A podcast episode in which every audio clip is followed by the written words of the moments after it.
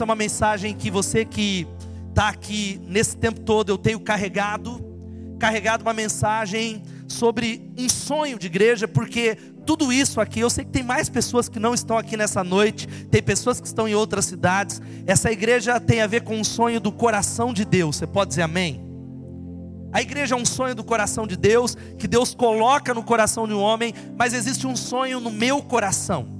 Existe um sonho que eu tenho tentado compartilhar, e eu sei que existe um sonho no teu coração, e o meu objetivo é conversar com você sobre aquilo que está no meu coração aquilo que não morreu, aquilo que Deus plantou há quase 15 anos atrás. E eu quero trazer convicção para você nessa noite, você que nos visita, sobre qual é a visão e o sonho da Igreja Batista Betesda que não morreu.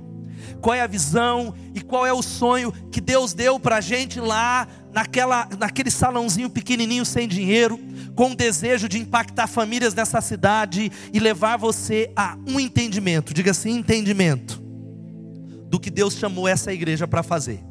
Deus chamou essa comunidade. E eu quero convidar você, mesmo assentado, nós vamos ler dois versículos, talvez. O Daniel vai poder projetar ali. Mateus capítulo 16, versículo 18. E depois Atos capítulo 5, versículo 42. Mateus 16, 18 é o primeiro.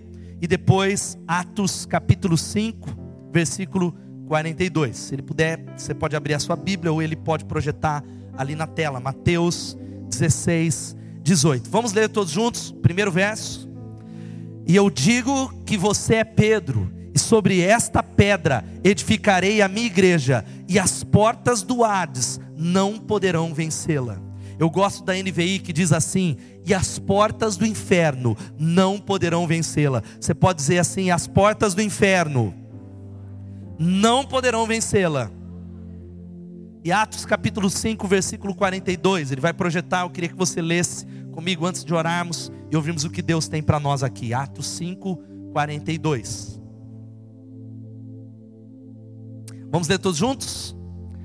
Todos os dias no templo e de casa em casa não deixavam de ensinar e proclamar que Jesus é o Cristo. Louvado seja o nome de Jesus. Todos os dias, diga todos os dias a Bíblia diz que no templo e de casa em casa, eles não deixavam, não cansavam de proclamar que Jesus é o Senhor, que Jesus é o Cristo. Louvado seja o nome do Senhor. Eu queria que você pedisse a Deus para que Ele falasse com você e que você separasse aquilo que falo eu daquilo que fala Deus.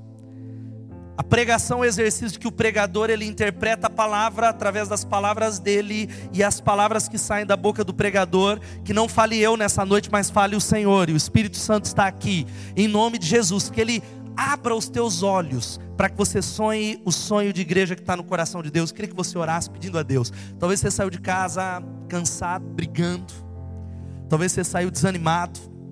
Talvez você saiu com uma outra expectativa, mas um fato, um único fato inegável é que Jesus está aqui. O único fato que nós não podemos negar é que a Bíblia diz que quando dois ou três se reúnem no nome dele, ali ele está. Ele está aqui nesse lugar. Senhor, obrigado pela palavra.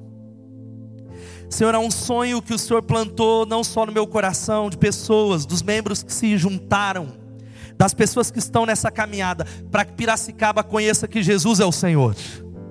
Não só Piracicaba, mas essa região, o estado de São Paulo, Brasil, o mundo. E eu clamo ao teu nome que nessa noite, aquilo que o Senhor nos chamou a fazer, seja renovado pelo poder do Espírito Santo. Eu repreendo a obra maligna, toda tentativa do diabo de abortar, de afastar pessoas, de distrair pessoas da verdadeira visão que o Senhor tem para nós. Glorifica o teu nome edifica a tua igreja. Fala conosco, Senhor. Fala conosco, em nome de Jesus. Amém, amém e amém. Amém? Eu sempre pergunto isso, mas eu faço essa pergunta mais uma vez: que se Deus te aparecesse em sonhos e te perguntasse qual é o teu sonho, o que é que você responderia? Eu sei que talvez as respostas seriam as mais variadas. Você falaria sobre coisas passageiras. Você falaria, Deus, eu quero uma casa na praia. Deus, eu quero talvez a minha aposentadoria. Eu não sei o que é que você responderia para Deus. Mas o fato é que existe uma necessidade. Deus tem falado muito isso comigo. É o que eu tenho carregado, é uma mensagem que eu tenho carregado e Deus tem renovado no meu coração de que nós precisamos e o que é a necessidade desses dias é de uma geração que sonhe grandes sonhos para Deus. Você pode dizer amém? Uma geração que sonhe sonhos tão grandes que nós precisamos de Deus. Eu nessa semana eu ouvi no meu carro uma mensagem exatamente falando sobre isso. Eu comecei a chorar no meu carro, falei: "Deus, me perdoe, Senhor Jesus. Me perdoe por sonhar sonhos tão pequenos. Me perdoe por desonrar o teu nome, por desonrar a tua história, por sonhar coisas tão pequenininhas por talvez esquecer de sonhar sonhos que glorifiquem o teu nome, sonhos aos quais nós possamos dizer assim: Deus, eu preciso da sua ajuda, porque se o Senhor não vier, eu serei envergonhado, porque um homem não, nenhum homem é maior do que os seus sonhos. Quando um homem ou uma mulher ele para de sonhar, ele já começa a morrer. Por isso que a morte não é talvez cronológica, mas a morte é quando nós não temos sonhos, quando nós não acreditamos naquilo que Deus quer fazer. E o meu sonho tem a ver com construir uma igreja. O meu sonho tem a ver em, em cooperação com Deus, edificar uma igreja para a futura geração. Edificar uma igreja não só para mim, que estou vivendo essa peregrinação, essa aventura, mas para os filhos das minhas filhas, para os meus netos. Um sonho para que os meus netos e as minhas filhas possam dizer: aqui é o melhor lugar onde nós podemos estar. Esta é a igreja onde pessoas deram a sua vida, porque eu não me conformo com o mundo como ele é. Eu tenho visto muitos crentes e jovens conformados dizendo é assim mesmo, pastor. A Bíblia diz que o mundo iria de mal a pior, mas eu, essa, essa tem sido a minha aliança renovada com Deus essa semana, no aniversário de 13 anos, dizendo ao Senhor: eu não me conformo, porque eu me lembro, queridos, o meu desejo é que na minha lápide esteja escrito o mesmo que estava escrito. Olha a pretensão sobre o rei Davi. Atos 16, 36 diz assim: que Davi serviu a Deus na sua geração. O meu desejo, e eu quero empregar minha vida nos anos que eu tiver, para dizer aqui jaz um homem que serviu a Deus na sua geração.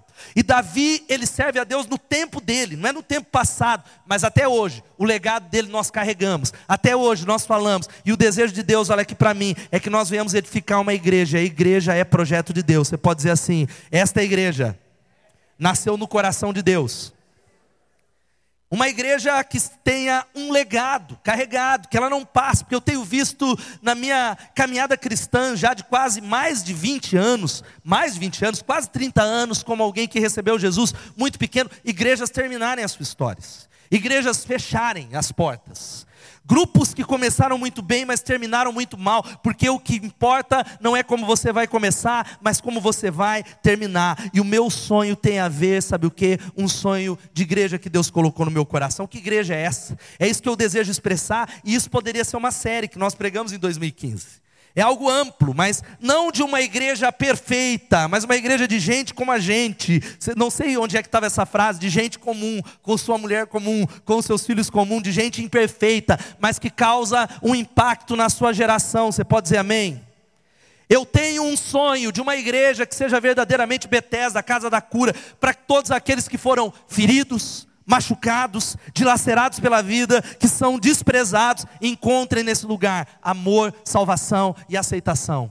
Eu tenho um sonho, esse sonho não acabou de compartilhar as boas novas com milhares de pessoas nessa cidade, de dar as boas-vindas para milhares de pessoas que estão morrendo hoje e indo para as trevas. O meu sonho é de ajudar a desenvolver a maturidade espiritual das pessoas, homens e mulheres que tenham conexão com Deus, que não saiam das suas comunidades por causa de mimimi e de coisas pequenas, coisas menores, coisas que talvez são tão irrelevantes. É o sonho de dar boas-vindas para esses novos membros e trazê-los à comunhão, ensinando eles a amar, aprendendo com eles, rindo com eles, vivendo junto com eles, como diz a palavra de Deus. É o sonho, sabe do que? Eu tenho certeza, o sonho de uma igreja que proclama justiça social e muda a realidade dessa cidade, como o hug está sendo usado para a glória de Deus. Quem pode dar um glória a Deus?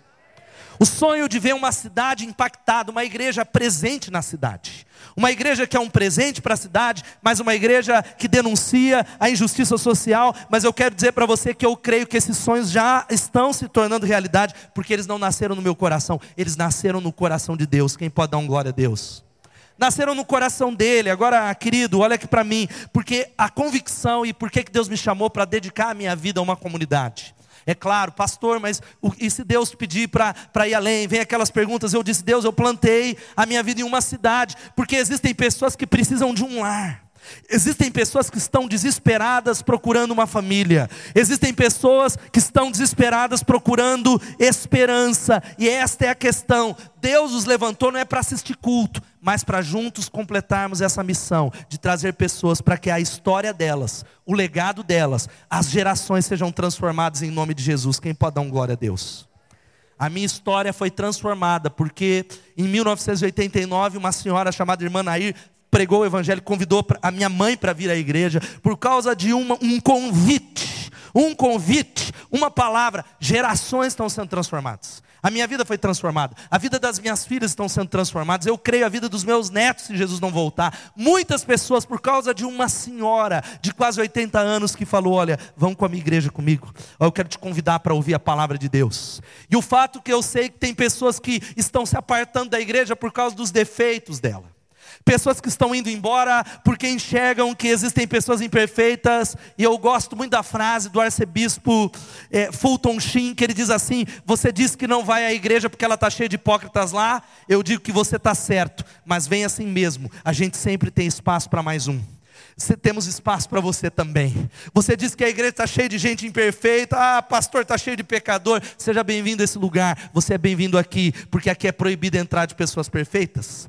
Aqui é o lugar onde nós acreditamos de pessoas que entendem que são enfermas. De pessoas que entendem que sem a graça de Jesus, se não fosse a justiça de Jesus, eu não sei o que de nós seria. Queridos, Olha aqui para mim, você já parou para pensar o que foi o sacrifício de Jesus? Você já parou quem é que estava na cruz, quem é que estava no madeiro, qual é o valor da vida que foi oferecida simplesmente por você? E eu faço um paralelo que eu fiz na classe de membresia, que se pudesse em uma balança ser colocada todos os homens, toda a riqueza, todas as galáxias, tudo que de mais valor em uma balança, e no outro lado, a pessoa de Jesus, não haveria nada para se igualar à vida do Deus homem que se colocou por você, e ele morreu por você. Você pode dar um glória a Deus? Por você, porque Ele te ama. E esse é o entendimento. Nós estamos aqui não é por causa da gente, é por causa dele. O que faz a gente olhar e ver: olha, aquele irmão é pecador, mas eu também sou. Mas eu estou ali por causa de Jesus. Eu me lembro do que Deus chamou a fazer. E eu quero dar alguns conselhos de que o nosso sonho, a gente não pode parar, e todos os anos é um exercício de ver essas fotos de novo, olha, de ver de novo, de olhar para essas pessoas, de outras que não estão aqui, de que o nosso começo foi um começo nada promissor. Cadê o povo que estava nesse culto aqui? Levanta a mão, tem uns aqui que eu estou vendo o Celso ali, tal. Duas, três pessoas, sem condições financeiras, sem salário, com reto projetor que eu já falei emprestado da igreja do Evangelho Quadrangular, com cadeira emprestada, com um teclado que o Evinho tocava de duas oitavas, e vocês tocavam mal pra caramba, viu, irmãos? Era, era muito ruim, mas era o que a gente tinha. Mas havia no nosso coração, o ministério infantil, para você ter uma ideia daquilo que as crianças têm, mas havia no nosso coração um sonho, havia no nosso coração uma convicção do que Deus, do Deus que está fazendo, e o um entendimento que eu preciso sempre relembrar. E eu quero que você saia dessa noite com esse entendimento, porque a igreja é você. Diga assim: a igreja sou eu. O bispo Alexandre Ximenes, ele diz que a igreja é a única alternativa de Deus para o mundo doente não são as clínicas, não são os partidos políticos, é a igreja de Jesus. Querido, é por isso que o diabo ataca a igreja de Jesus. É por isso que o diabo ele quer que você vá para qualquer lugar e não permaneça nessa família. É por isso que o diabo ele vai abrir os seus olhos para que você enxergue o que é negativo. Você lembra que quando Eva, ela toma o fruto e ela come o fruto que Deus disse não coma, a primeira coisa que acontece com Eva, o texto diz, abriram-se os olhos. E Satanás tem feito isso. Pessoas que antes eram apaixonadas por Deus abriram-se os olhos, os olhos naturais e não os olhos espirituais. Aquilo que diz o Bill Hybels: a igreja é a esperança do mundo. Vamos falar isso todos juntos? A esperança do mundo. E uma frase que Deus me deu nessa semana que eu creio, antes de falar o que é que Deus chamou a fazer. Deus fez, Deus faz e Deus fará. Louvado seja o nome de Jesus. Vamos falar isso todos juntos? Aplauda o Senhor pela palavra dele. Deus fez, Deus faz e Deus fará. Louvado seja o nome de Jesus. A Ele a honra, a Ele a glória, a Ele o louvor. Mas agora, dentre tantos sonhos que Deus colocou no nosso coração, eu quero falar sobre aquilo que é a nossa estratégia, que é aquilo que você sabe, pastor, mas tem falado tanto disso, por que a Igreja Batista Bethesda é uma igreja em células? Por que, que essa igreja tanto fala da igreja que está nas casas? O texto de Atos e a igreja primitiva é muito clara de dizer que aquela igreja, diga todos os dias, todos os dias, no templo e de casa em casa, eles não cansavam de proclamar que Jesus é o Senhor. Querido, olha aqui para mim antes de eu te dar alguns conselhos e antes de falar sobre isso. Se uma lei, eu já preguei isso na igreja muitos anos atrás, é algo que eu tenho pensado muito. Se amanhã fosse promulgada uma lei de que fosse proibido os cultos nos templos, essa igreja deixaria de existir? Pare para pensar.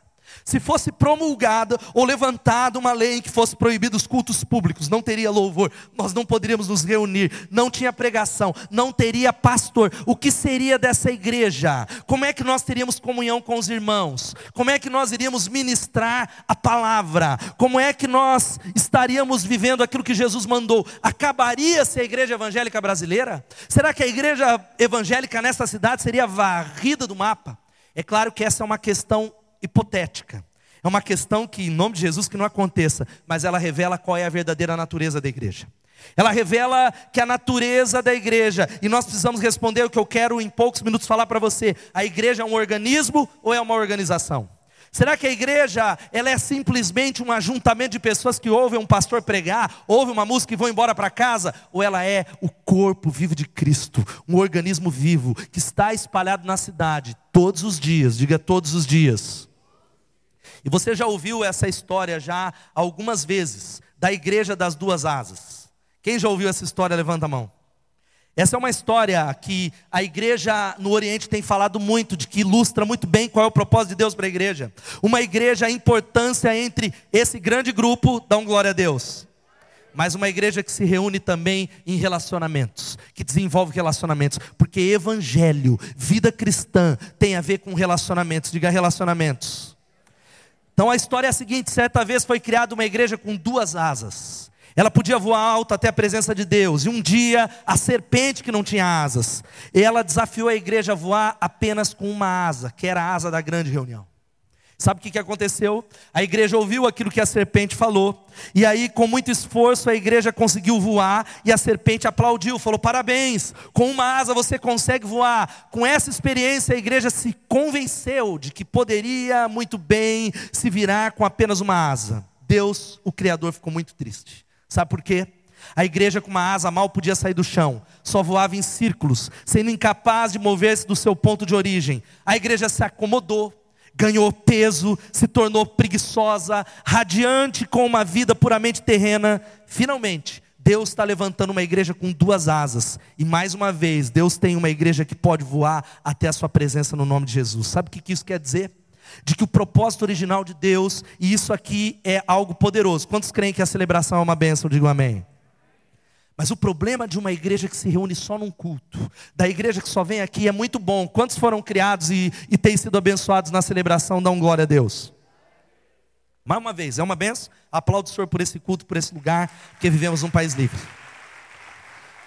Agora olha aqui para mim, o problema é que nós começamos a ensinar as pessoas, eu vou te dar as razões, a ir apenas em uma construção, e elas estão adaptadas a dizer: eu vou à igreja.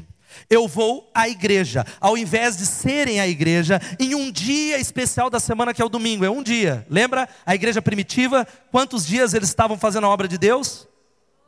Todos os dias. E aí nós falamos: eu vou à igreja em um dia da semana e alguém vai fazer o serviço ministerial, o sacerdote, o padre, o pastor. E eu sento nessa comunidade e esse sacerdote ele faz algumas coisas para as pessoas. Ele ora por elas, ele prega para elas. E o papel da igreja de uma asa só, sabe qual é? Eles deixam de ser produtores para serem consumidores. Eles deixam de ser pessoas que estão construindo a igreja, expandindo o reino de Deus, para serem pessoas que só vêm receber. E aí eu quero explicar para você que nós nos esquecemos da vocação da igreja. A vocação da igreja de Jesus está nessa palavra que chama eclesia ou eclésia. Qual que é o significado? Vamos ler todos juntos? A comunidade dos que são chamados para fora. Louvado seja o nome de Jesus. A essência, querido, olha aqui para mim, porque eu preciso expressar esse sonho da igreja de Jesus. É uma igreja que se reúne no templo, que recebe, que é ministrada, que é capacitada, mas durante a semana ela é uma comunidade que é chamada para fora das quatro paredes. Uma comunidade que está salgando na vizinhança, nas faculdades, nas escolas, nos becos, nas vielas, nas praças. É uma comunidade formada e batizada pelo Espírito Santo. Todos os membros são conduzidos pelo Cristo que neles habita, e Ele edifica e revela no meio deles e no nosso meio Sua presença, poder e propósito. Louvado seja o nome de Jesus. E olha aqui para mim, querido, sabe por que nós somos uma igreja de pequenas comunidades? Porque nós queremos que durante a semana, essas comunidades que se reúnam, e esse será o nosso ideal e a nossa utopia, a minha até a volta de Jesus. Ah, pastor, eu fui em uma célula e não era isso. Eu fui ao culto e não estou experimentando isso. Diz o Eduardo Galeano que utopia, sabe o que é? Aquilo que não tem lugar, quimera, é fantasia, é sonho. E ele diz que cada vez que a gente dá um passo para frente, a utopia dá dez pra, pra, mais para frente. A gente dá mais um passo, a utopia continua andando. Mas sabe qual é o significado? Nós estamos indo cada vez mais para frente em direção ao sonho. É a utopia do reino de Deus. A utopia do que Deus vai fazer, não é fantasia. E o fato é que, mesmo que você não esteja vivendo isso, esse é o sonho: uma comunidade, um grupo de pessoas, aonde a presença, o poder e o propósito de Jesus se manifesta através deles. Louvado seja o nome de Jesus. A presença, o poder e o propósito. E essa é a história, queridos. Eu amo a igreja porque aqui pessoas estão reconhecendo que precisam de pessoas. Deus nos criou para os relacionamentos. Você pode dizer amém? E olha o que a Bíblia diz, antes de eu te dar alguns conselhos aonde a igreja primitiva se reunia. Vamos ler todos juntos, Romanos 16, 5. Vamos lá. Saúdem também. Saúdem meu amado irmão Epêneto, que foi primeiro convertido a Cristo na província da Ásia. Está aqui uma dica para quem vai ter gêmeos aí, Tiago, nome Epêneto, nome bíblico e outros nomes. Mas olha o que a Bíblia diz: a igreja que se reúne na. A igreja que se reúne aonde? Um outro texto, 1 Coríntios 16, 19, vamos ler todos juntos. As igrejas da província da Ásia enviam-lhe saudações. Aquile e Priscila o saúdam afetuosamente no Senhor. E também o que? Vamos falar com convicção que está em negrito ali, vamos lá? Também. Colossenses capítulo 4, versículo 15, vamos falar todos juntos? Saúdem os irmãos de Laodiceia, bem como ninfa, e a. Louvado seja o nome de Jesus. A igreja que se reúne na casa por, uma, por um entendimento. Sabe que a gente precisa entender que a igreja, eu amo células porque célula é a igreja. A célula não é um evento, célula é a igreja. É a igreja que sabe o seu nome. Célula é a igreja que decidiu e entendeu que igreja não é só fazer, mas é ser. Igreja não é só realizar, mas é executar uma missão fora das quatro paredes. É uma igreja que entendeu que não é o vinde, é o id. É uma igreja que entendeu que Deus os chamou para comunhão comunhão. O Pai é nosso e o pão é nosso. Gente que precisa de gente para ser gente. Pessoas precisam de pessoas para serem pessoas. Louvado seja o nome de Jesus. E queridos, eu quero. É, por que, que a gente sonha com uma igreja em células, que tem tantas outras ações espalhadas pela cidade? Porque nós estamos limitados aqui na Avenida Santa Cecília 313, mas o sonho que Deus colocou no meu coração, o sonho que não morreu, que não foi apagado, sabe o que é? É alcançar Piracicaba para Jesus, junto com as outras comunidades, mas alcançar essa cidade. Quem pode dar um glória a Deus? Mas não é só Piracicaba, é alcançar Americana, é alcançar Embi, é alcançar Rio das Pedras, é alcançar Saltinho, é alcançar o Nordeste brasileiro, é chegar em Portugal, é chegar no mundo todo. E sabe por que, que nós queremos assim? Porque através dos pequenos grupos de discípulos que são os chamados para fora, nós chegamos mais rápido. Através da comunidade de discípulos que entenderam isso, que nós os apoiamos, nós vamos além. E o corpo de Cristo, diga assim: a igreja é o corpo de Cristo e o corpo humano, queridos, é formado por milhões de células. O corpo humano é formado por milhões de células. E sabe o que é a célula? Diga-se a unidade básica da vida. Por isso, Semelhantemente, as células da igreja formam a unidade básica do corpo de Cristo. A unidade básica do corpo de Cristo se chama célula, que são os irmãos se relacionando. Agora, querido, eu quero te dar razões bem rápido, porque nós somos uma igreja em células. Tem muita gente que fala: Meu Deus, lá vem com esse papo de novo de célula. Eu fui 18 anos numa igreja que não tinha nada disso, sou crente, estou aqui, estou firme, estou forte. Quais são as razões bíblicas? Quais são as razões das Escrituras? E você que faz parte dessa igreja precisa saber. Amém ou não? Primeira razão, por causa da natureza de Deus. Vamos falar isso? Por causa. Vamos falar por causa da natureza de Deus? Querido, Deus existe em comunidade, louvado seja o nome de Jesus. O Deus cristão, o Deus que nós acreditamos, a natureza de Deus é comunitária e Ele defende a comunidade. Ele é definido, constantemente ou corretamente como uma comunidade. E nós acreditamos nisso porque os cristãos se reuniam onde? No templo e nas casas. Os cristãos não iam embora aqui, tchau, deixa eu correr, porque eu quero ir embora assistir o Fantástico, eu quero correr logo, eu vou para lá. Não, não, não, não. Eles entendiam que vida cristã tem a ver com uns aos outros. Eles entendiam que vida cristã, nós somos irmãos, não porque eu gosto dos corintianos. Tem um monte de gente que veio com a camisa do Corinthians, vou proibir aqui. Gente que veio comigo do Flamengo. Tem um que veio com camisa do Flamengo, irmão. Você acredita, Paulo? Herege. Misericórdia, camisa do Flamengo nesse lugar. Mas sabe por quê? A verdade, eu não sei onde é que eu coloquei, eu não salvei. Vocês colocaram aquele PowerPoint, Daniel, que eu salvei lá? O que eu tinha salvo? Há 10 anos. E nesses 10 anos. Peraí, pode voltar lá. Volta. O meu PowerPoint que eu tinha salvo na, na pasta, se vocês puderem soltar. Mas sabe por que, que nós somos irmãos? Não é porque eu gosto dele, ou porque eu me identifico com a classe social, ou por causa de A ou B, mas por causa de Jesus, por causa de que o Cristo que morreu na cruz, ele nos une. Louvado seja o nome do Senhor. Por causa dele, somos todos irmãos. Fala para o irmão que está do seu lado: você é meu irmão, você é minha irmã. Irmão, a gente não escolhe, querido. Irmão é plantado na casa de Deus. Colocou lá? O fato, olha aqui para mim, porque eu quero argumentar com você, eu quero te ensinar. Nós acreditamos numa verdade fundamental de que Deus, em sua natureza, é uma comunidade. Eu explico, sabe por que Ele é uma comunidade? Deus Pai, Deus Filho e Deus Espírito Santo. Diga Deus Pai, Deus Filho e Deus Espírito Santo. É a natureza de Deus. Olha aqui para mim, querido. A doutrina da Trindade, a gente precisa falar isso. Ensina, significa que há um Deus que existe eternamente, como três pessoas distintas: Pai, Filho Espírito Santo. E ensinando de uma outra maneira: Deus é único em essência e triplo em personalidade. Por isso que é o mistério da Trindade. O Deus que se une durante toda a eternidade, sabe o que? Amando-se mutuamente. Deus não é o Deus uno do islamismo, o Deus uno do judaísmo, mas é uma eterna comunidade. E é por isso, por causa da natureza de Deus, que Ele nos escolheu, Ele nos salvou para que nós sejamos um. Ele nos chamou para que a gente se relacione. Diga, Deus existe em comunidade. Olha aqui, querido, você precisa entender que é, a definição da trindade é a seguinte: você vai repetir comigo, eu não coloquei aqui. Diga assim: Pai, Filho e Espírito Santo são pessoas distintas Agora diga: cada pessoa é totalmente Deus. E diga: há somente um Deus. É louco, é muito louco, mas o fato é de que no coração de Deus, Ele é um Deus social.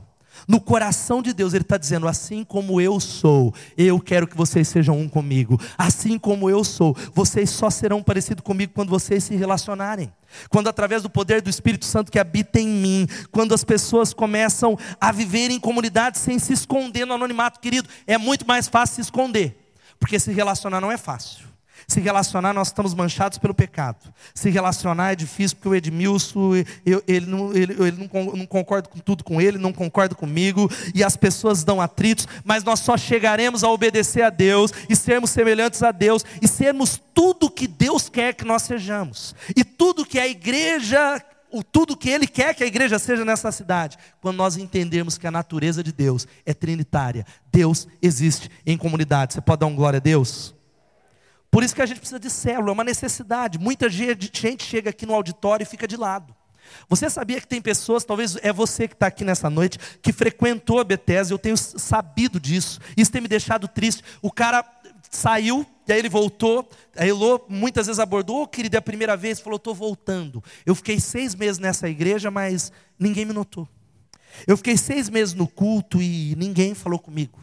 Eu fiquei seis meses no culto e fui embora, tenho sido abençoado, mas o fato é que célula é uma necessidade para que as pessoas não fiquem de lado, célula é uma necessidade para que as pessoas sejam incluídas, é uma provisão, e agora é claro, pastor, eu não quero ir, você é livre, você não é menos crente, você não é crente de segunda categoria, mas é uma provisão para que ninguém fique sozinho. Diga assim: queremos ser uma igreja em que ninguém fique sozinho.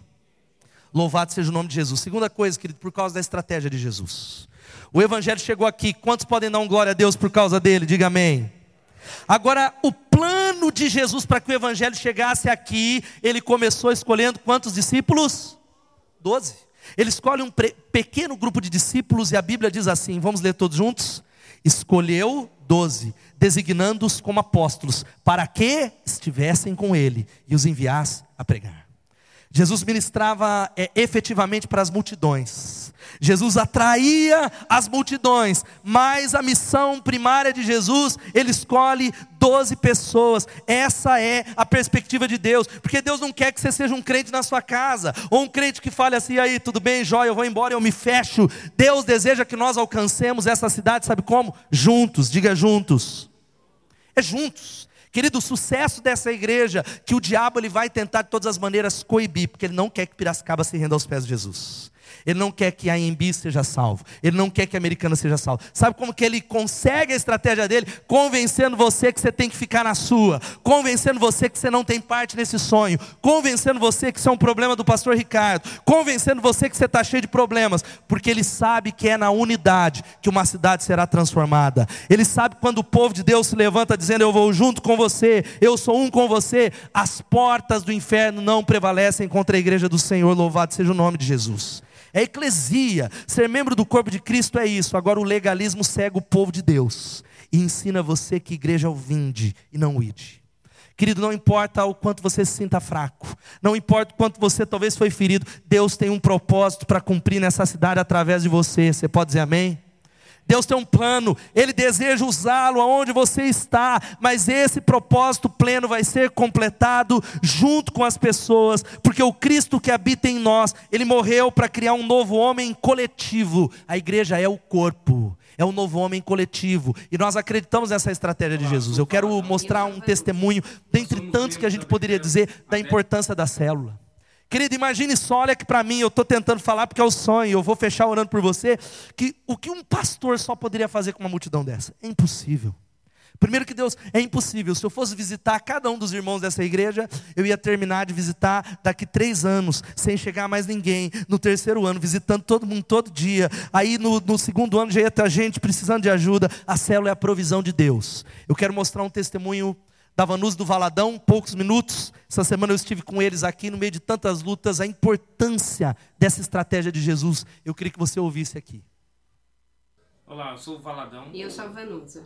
Nós somos membros da Bethesda há 10 anos. E nesses 10 anos, várias coisas aconteceram, boas e ruins. Quando eu cheguei aqui há 10 anos atrás, o meu esposo sofreu um acidente com meu filho. Quando eu estava no SAMU, a única coisa que eu me lembrava era da célula. Quando então eu peguei o celular e liguei para o meu líder de célula e pedi para ele acionar a célula em oração porque meu esposo tinha sofrido um acidente. Para minha surpresa, quando eu cheguei no PS do Sônia, porque eu não conhecia nada aqui, a, o meu líder de célula já estava no PS. E quando eu fui para outra unidade do outro lado da cidade, no Piracicamirim, Logo em seguida, o nosso líder de célula chegou também. E isso me deixou muito feliz e tranquilo. nesse período de 10 anos em célula, muitas coisas boas e ruins aconteceram. Eu cheguei a me envolver com drogas, bebida e até me separar da Vanusa. Mas ela continuou firme na célula. Como eu costumo dizer, a célula é minha família. Eu confio muito na célula. Todos os problemas que eu passo e que eu tenho enfrentado, eu me abro para minha célula. E meu líder de célula e a minha célula têm caminhado comigo, orado comigo, sempre. Glória a Deus, aplaudo o Senhor por isso. Ali eles não colocaram tanto, né? Mas eu passei aqui, mas o quão emocionado eu fiquei nessa semana, eles dando o testemunho deles. O quanto, e a Vanusa está ali, faz você com a mão, Vanusa, ali, e algo que me tocou profundamente, já estava ali atrás. A Vanusa falou, pastor, olha, eu sei que tem muitas pessoas que não se abrem, mas eu tomei uma decisão, eu não tenho família nessa cidade, a célula é a minha família, e todas as vezes que eu procurei ajuda, todas as vezes que eu abri o meu coração, Deus ministrou, Deus restaurou a família. Sabe qual é a palavra? O poder da vulnerabilidade. Você só vai encontrar a ministração de Deus quando você se fizer vulnerável. Quando você dizer, Deus, olha, eu creio que o Senhor vai usar as mãos do Senhor, o Senhor vai usar o Edmilson, o Senhor vai usar cada um que talvez você menos imagina para ministrar no meu coração. Isso é uma escolha sua. Isso tem a ver com você tomar a decisão de dizer, eu quero me abrir para aquilo que Deus tem, porque a igreja, ela vai avançar. Sabe como que Cristo age no mundo? Através de você, através da igreja que não está nas quatro paredes a igreja que está na NG, a igreja que está na Caterpillar, o terceiro, sabe por que nós somos uma igreja em célula? Por causa da edificação do corpo de Cristo, diga corpo de Cristo. Sabe que a Bíblia diz que o corpo de Cristo, diga assim para a pessoa que está do seu lado: o corpo de Cristo é você. Precisa ser edificado, gente. Tem um monte de igreja doente. Tem um muito, monte de igreja, talvez, que começa muito bem e termina mal. Nós queremos ser uma igreja saudável. Dão glória a Deus. Não perfeita, porque não tem jeito. Saudável, com saúde espiritual. Sabe como é que nós vamos ter uma igreja saudável? Através da edificação que está lá em Efésios capítulo 4, versículo 15. Vamos ler todos juntos, quero que você me ajude aqui. Antes, seguindo a verdade em amor, cresçamos em tudo naquele que é a cabeça, Cristo dele todo o corpo, ajustado e unido pelo auxílio de todas as juntas, cresce e edifica-se a si mesmo em amor, na medida em que cada parte realiza a sua função. O que está ali? Na medida em que? Na medida em que? Cada parte realiza a sua função, querido, você é parte do corpo de Cristo.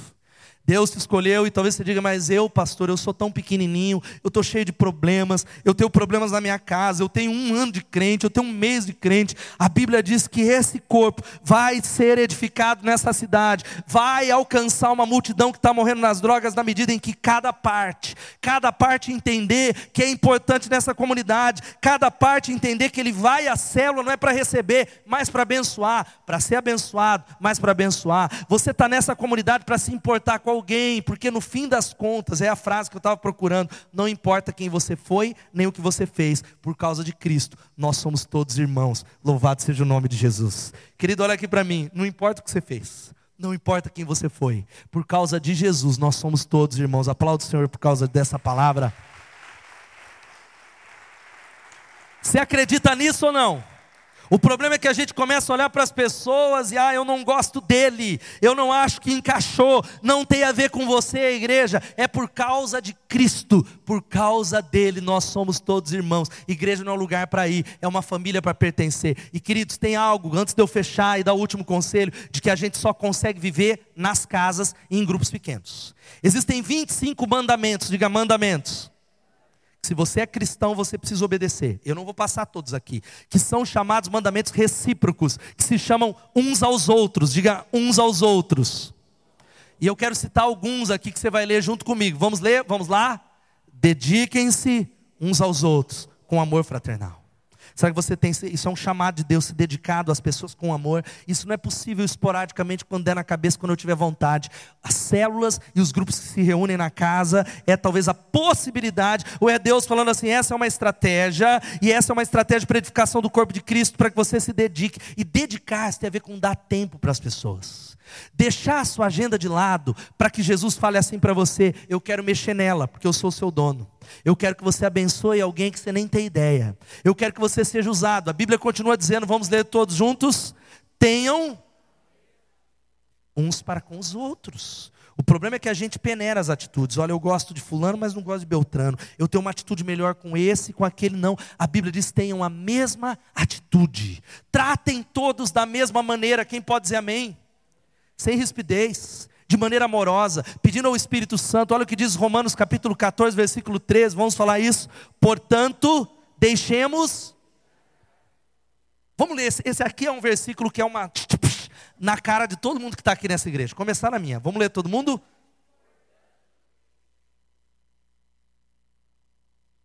Podia parar o sermão aqui. Paulo, vem aqui. Irmão, vamos parar de julgar uns aos outros. A razão porque pessoas não permanecem na igreja é porque não praticam Romanos 14, 13. A Bíblia diz, portanto, deixemos de julgar uns aos outros. Portanto, deixemos, e como é que a gente vai praticar? Dentro de uma célula de gente que vai, vai talvez decepcionar você. E ao invés de você falar, não vou mais, ou eu vou para outra igreja, Deus está falando, filho, eu quero trabalhar em você para que você seja a minha imagem e semelhança. Filho, eu tenho um plano e eu chamei você desde o ventre da sua mãe, e eu quero usá-lo, eu quero levantar, eu quero moldá-lo, eu o batizei e ungi, porque eu escolhi, abra o coração para que eu trabalhe em você. E o meu trabalho tem a ver com como você reage com as circunstâncias. Outro texto, vamos ler Romanos 15, 14. Sendo capazes de aconselhar uns aos outros. Você é capaz, querido, de aconselhar alguém que está precisando de um conselho. Você não precisa pedir para ligar na secretaria da igreja, às vezes falar, poxa, pastor, não tem, não tem agenda, ah, eu não consigo. Sendo capazes de aconselhar uns aos, através de quê? Através da Bíblia, através da palavra de Deus. Olha que a Bíblia fala mais, tem tantos outros textos, vamos falar todos juntos. Suplico a todos vocês que. Mas o Espírito é tão contrário que tem gente que eu estou pregando e estava, não concordo. Eu não acho. Aí Paulo está falando para você, querido, dizendo: Eu suplico a vocês que concordem uns com os outros, que concordem com o sonho. Gálatas capítulo 5, versículo 13. Vamos ler todos juntos? Sirvam. Quem é que você serviu nessa semana? É a pergunta que eu faço. Quem é que você serviu mediante o amor? Não é por obrigação, não é por constrangimento. Quem é que você, talvez, talvez Deus quer que você semeie e pague talvez uma pulseira de 20 reais para alguém. Talvez você sabe de alguém que tem uma necessidade e no anonimato Deus quer que você vá até ele. Eu não sei. A Bíblia diz: sirvam uns aos outros. Isso só é possível através dos pequenos grupos. Outra maneira acontece, mas de uma maneira muito mais focada. Olha só o que a Bíblia diz em Efésios 5:21. Vamos ler também esse texto. Vamos lá. Sujeitem-se uns aos outros eu me sujeitar de maneira nenhuma, não, nem minha mulher, nem meu pai eu escuto por cima de mim sou avião, pastor, porque eu sou mais eu. E assim falou Lúcifer antes dele cair: sujeitem-se uns aos outros por temor a Cristo. A Bíblia diz: sujeitem-se. Submissão significa ouçam. Considerem, submetam-se, considere aquilo que o teu irmão, quando ele chega para falar, querido, eu estou te dando esse conselho, por que eu vou fazer isso, pastor? Por temor a Cristo, porque eu sigo a Cristo. Olha só o que a Bíblia diz mais alguns, vamos ao que está escrito aqui em. Querido, fala isso aí com convicção, esse texto é poderoso. Encorajem. Mas o que, que você fala? O irmão fala, vou fazer o teste no louvor. Não, nem vá, que você não vai passar. Sua voz é feia demais.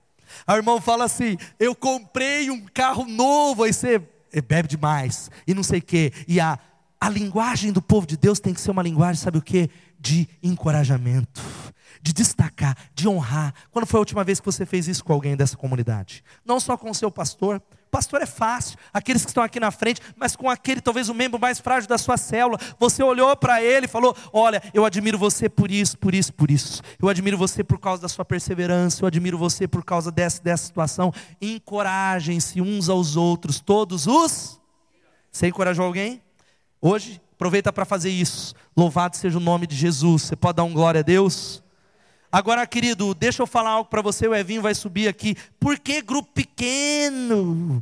Ó, eu quero dizer que precisa ser de 12 a 15 pessoas por causa para preservar a intimidade das pessoas.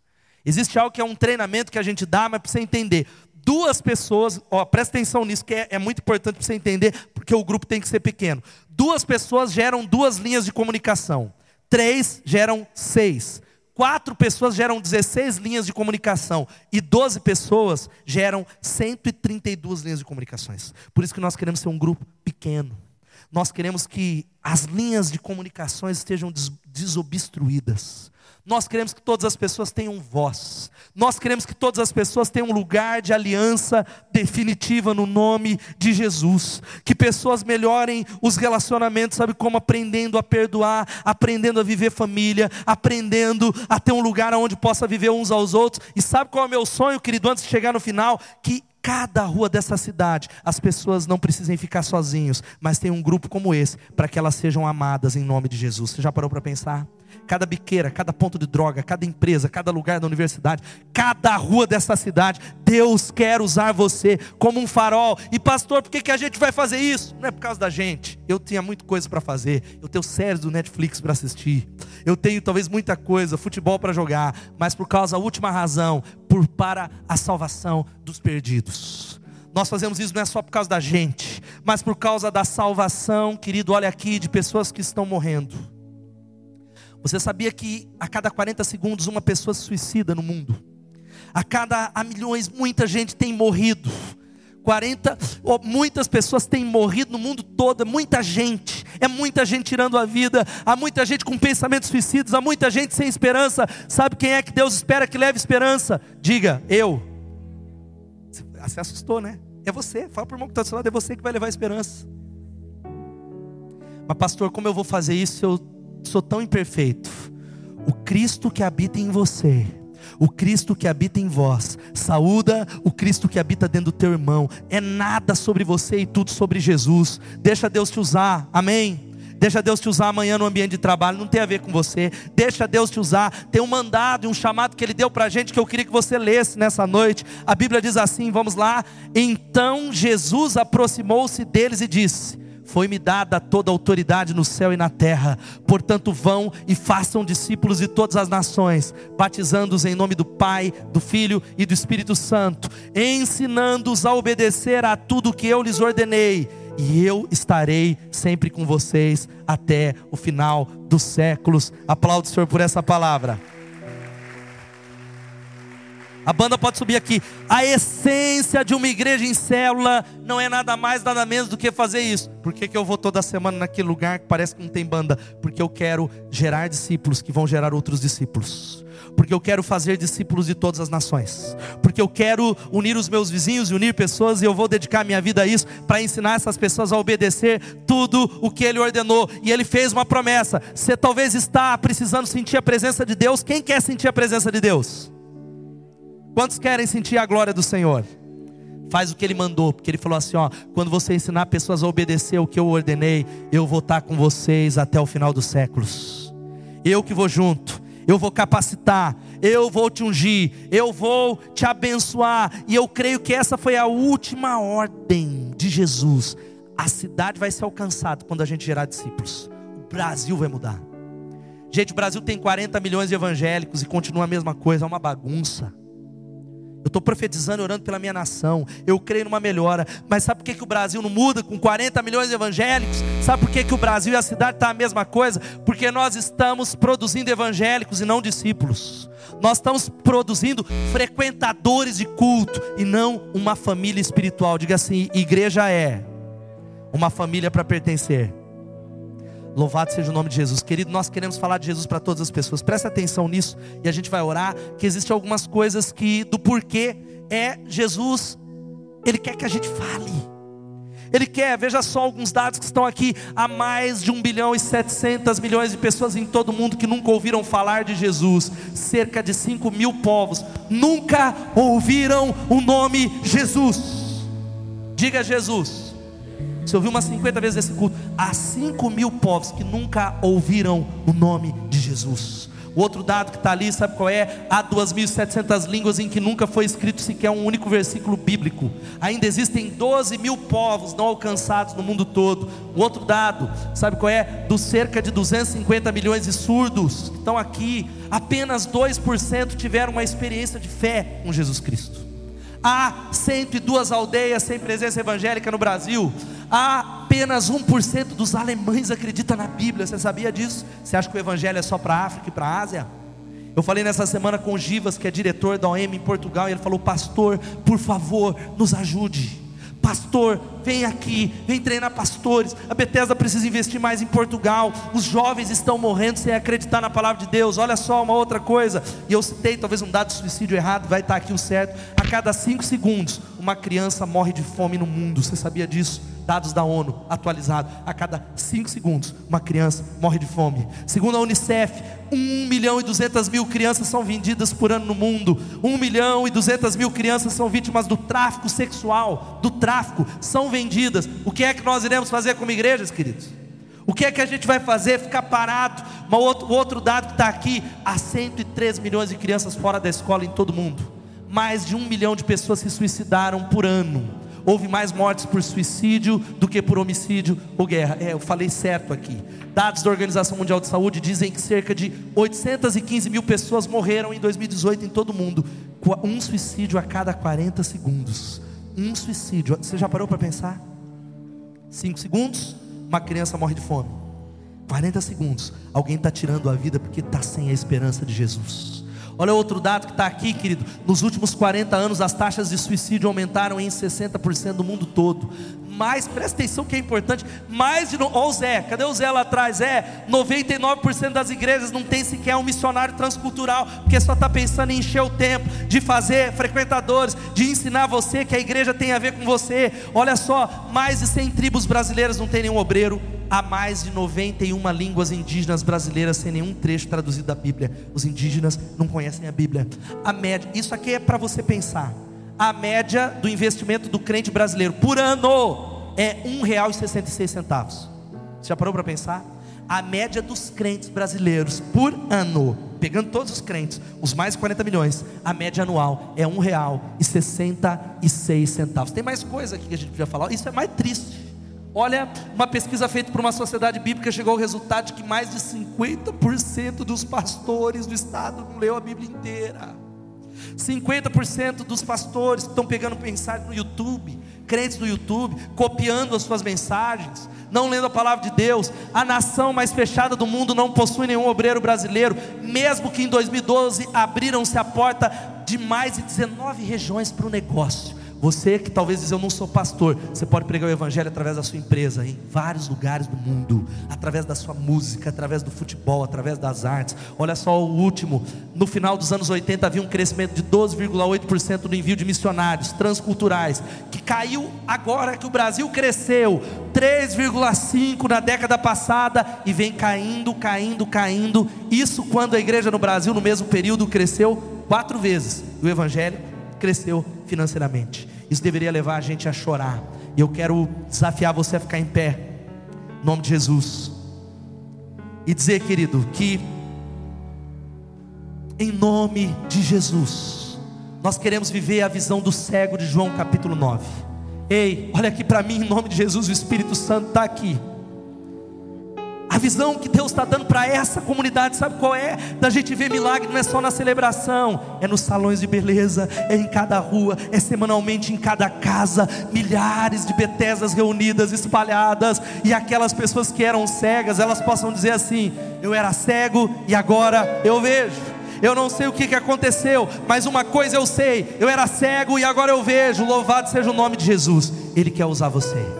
Sabe o que Deus está dando para a gente, querido? Uma grande oportunidade de sonhar, uma grande oportunidade de você se unir nesse projeto de edificar uma igreja para os filhos dos seus filhos.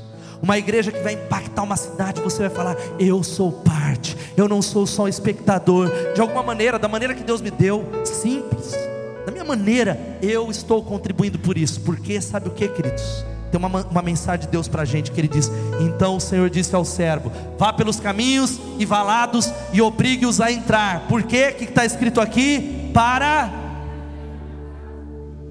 Querido, a casa ainda não está cheia. A casa não está cheia. A casa não está cheia. Hoje a gente tem mais pessoas, muitos não vieram ao culto, mas a gente não pode ter culto vazio. E você não pode ficar triste, dizer, é, Hoje o povo não veio, mas entender que Deus ele deu um chamado para você que está aqui. Vá pelos valados, vá pelos caminhos, vá pelas ruas, vá pelas universidades, vá em cada canto e diga às pessoas para que entrem na casa do Senhor, porque Ele tem um chamado. A história das pessoas vai mudar. Cada crente é um ministro e cada casa é uma extensão da igreja. Vamos falar isso todos juntos?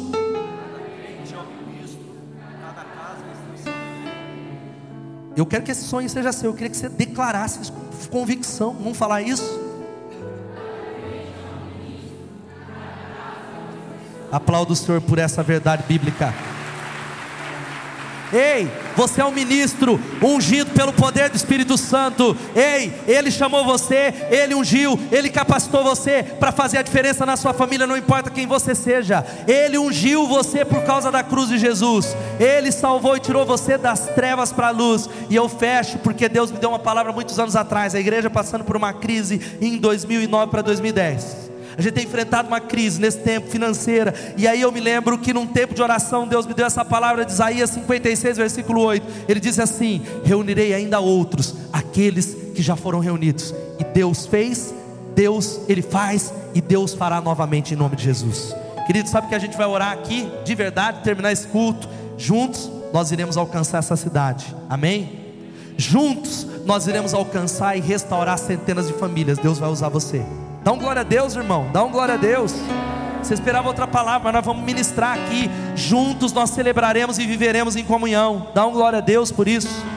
Juntos, sabe o que, que acontece? Nós estaremos espalhados por toda a cidade de Piracicaba e região por meio das células. Cada célula é uma igreja. Abra sua casa, querido, para a célula. Que cada vez que uma célula não tem uma casa, é um ponto de luz a menos para que pessoas conheçam Jesus.